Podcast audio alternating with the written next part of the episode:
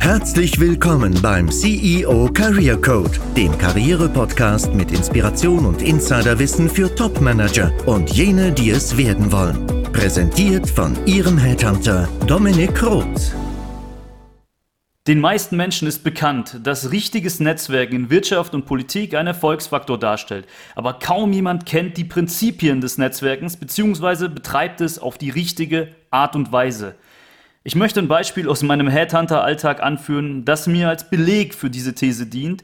Also das zeigt, dass Manager die Kriterien des Netzwerkens nicht richtig durchdrungen haben in den meisten Fällen. Wenn Führungskräfte sich in der Neuorientierungsphase befinden, schreiben Sie uns als Personalberatung und auch andere große Personalberatungen an, um zu signalisieren, dass Sie offen sind, angesprochen zu werden bei passenden Vakanzen und fragen uns, ob wir uns äh, zu einem Gespräch verabreden könnten. Es ist nicht falsch, dass wir als Quelle angesehen werden, aber die Annahme, dass wir Zeit für ein Treffen aufbringen ohne konkretes Mandat und nur zum Zweck der Vernetzung ist meistens etwas zu kurz gedacht und hängt von einigen Faktoren ab. Die Elemente des Netzwerkens lassen sich also auch auf Headhunter übertragen, aber wir sprechen in der heutigen Episode keineswegs über den richtigen Umgang mit Personalberatern. Dafür ist eine andere Podcast-Folge vorgesehen. Im Gegenteil. Wir sprechen über die Prinzipien des sogenannten strategischen Netzwerkens und darüber, welche noch vielversprechenderen Quellen es zumindest meines Erachtens gibt, im Zuge dieses strategischen Netzwerkens, um seine Karriere voranzutreiben. Strategisches Netzwerken gehört auch zu einer Jobsuche-Strategie auf Executive-Niveau unter dem Eisberg, also im verdeckten Arbeitsmarkt. Aber es ist natürlich auch nicht nur auf Jobsuche essentiell, strategische Netzwerkkontakte zu pflegen. Erstmal zur Definition. Es gibt drei Arten von Netzwerken. Das erste ist das persönliche Netzwerk. Das bezieht sich primär auf den privaten Bereich. Damit sind Ihre ähm, Freunde, Bekannten, Ihre Familie gemeint.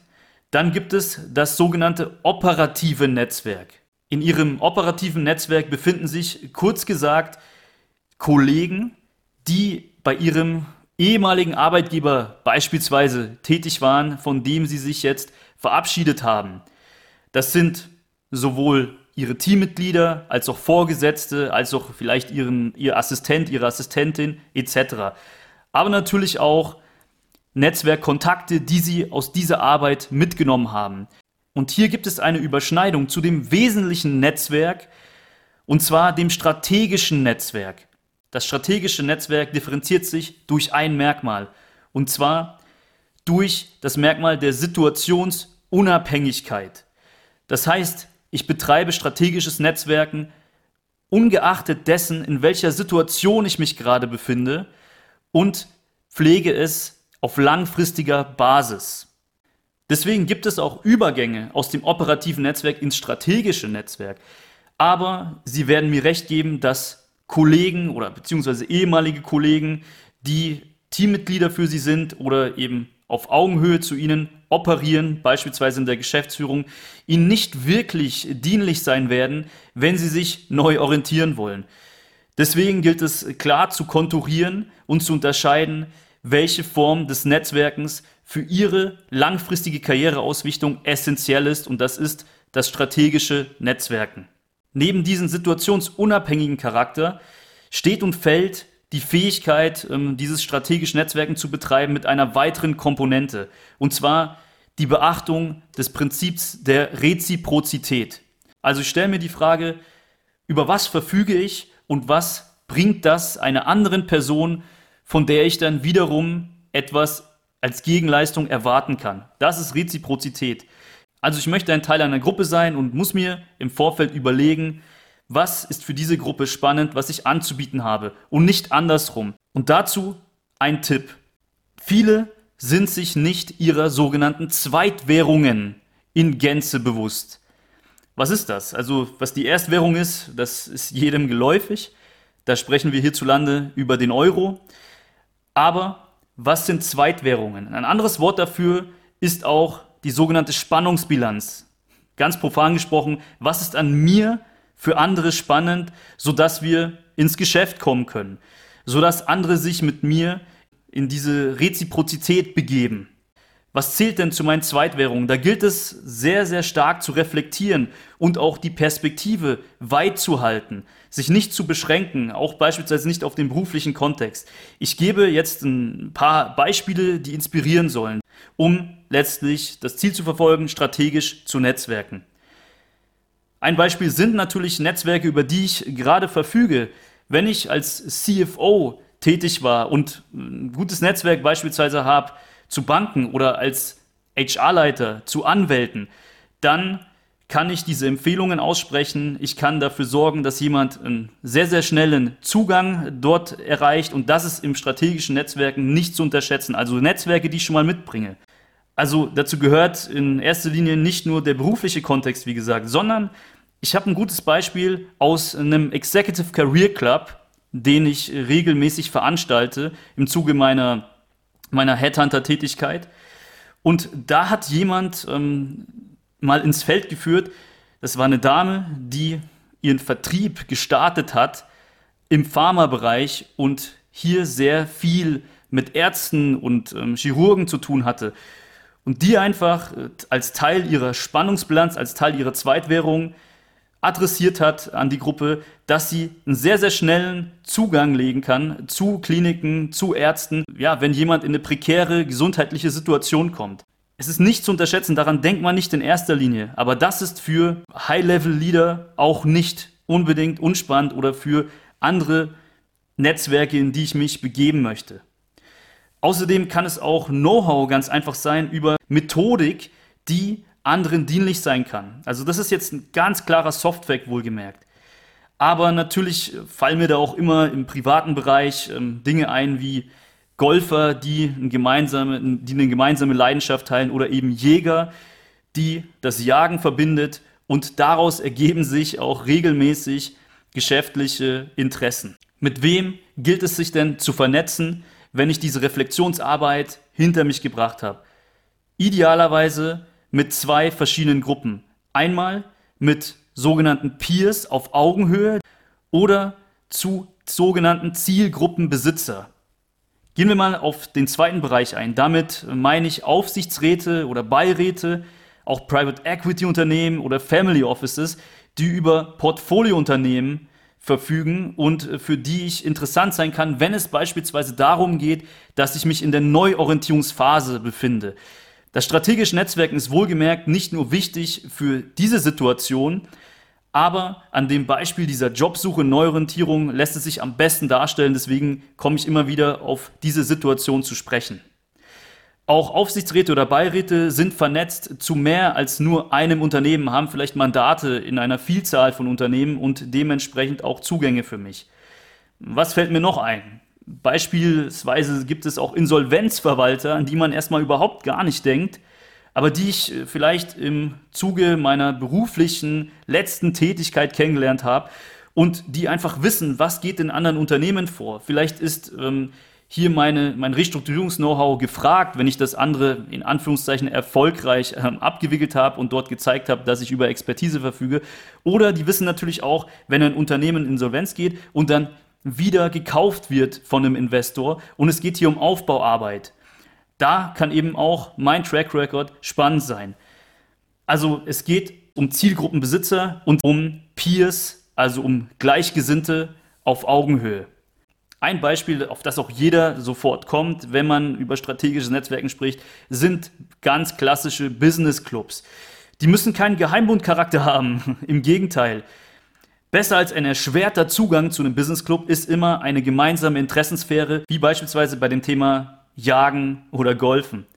Was gibt es noch für gemeinsame Interessen?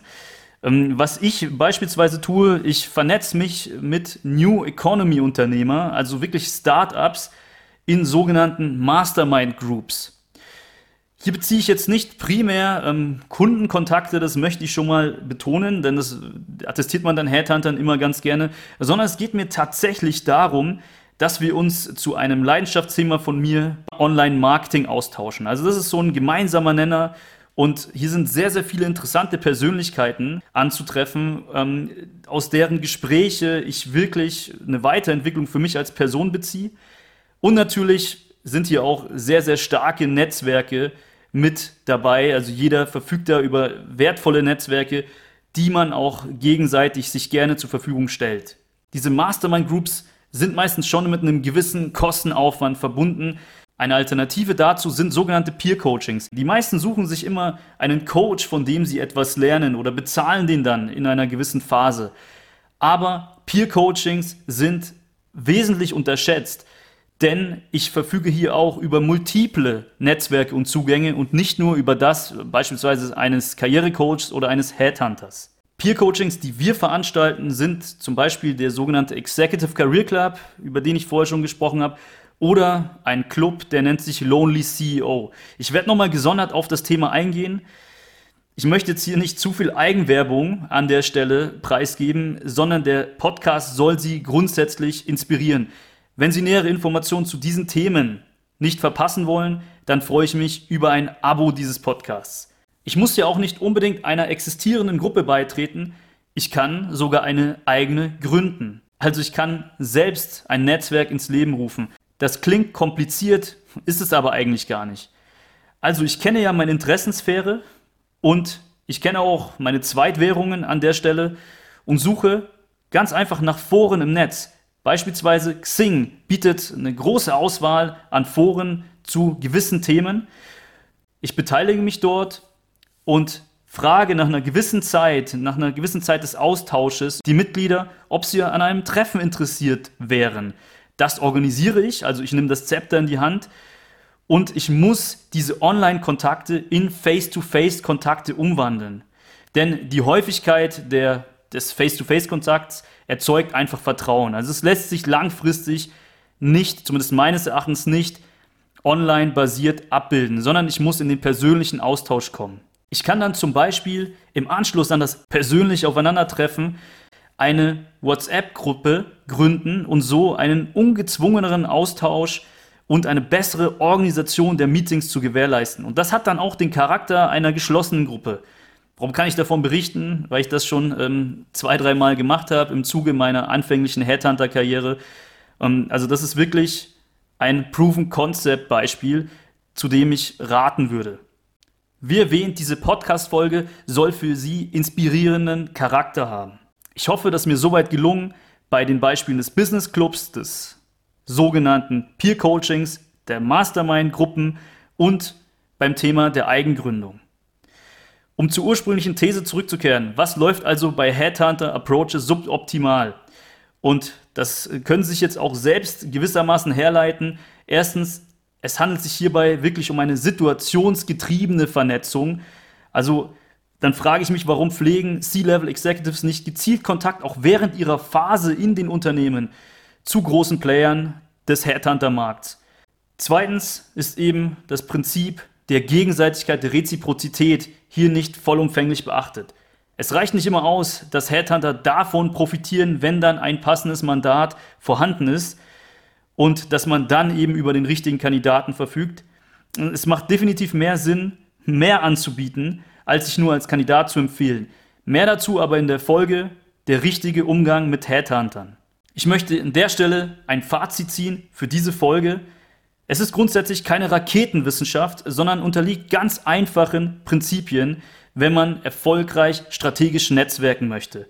Die wichtigsten Voraussetzungen sind, dass sie erstens ihre Interessen und vor allem ihre Zweitwährungen kennen und diese gegebenenfalls auch ausbauen möchten.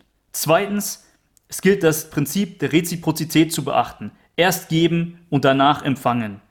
Und drittens, ich muss strategisches Netzwerken situationsunabhängig betreiben. Das sind die Voraussetzungen, die Ihnen Türen öffnen, sobald Sie anklopfen. Ich wünsche viel Erfolg und ich freue mich drauf, wenn wir uns in der nächsten Podcast-Folge wiederhören. Ihr Dominik Roth. Es freut mich, wenn Sie aus dieser Episode nützlichen Input für sich ziehen konnten. Wenn Sie als Führungskraft in der Neuorientierung bzw. auf Jobsuche sind und mit mir zu einem Vorgehen mit Fokus auf den verdeckten Arbeitsmarkt sprechen möchten, um direkt mit Unternehmensentscheidern ins Gespräch zu kommen, treten Sie gerne in Kontakt mit mir. Den Link dazu finden Sie in den Show Notes indem Sie auf Details zu dieser Folge klicken. Auch finden Sie dort in den Show Notes eine kostenfreie Video-Fallstudie verlinkt, in der Sie weitere Tipps erhalten und sich danach zu einem kostenfreien Gespräch mit mir verabreden können.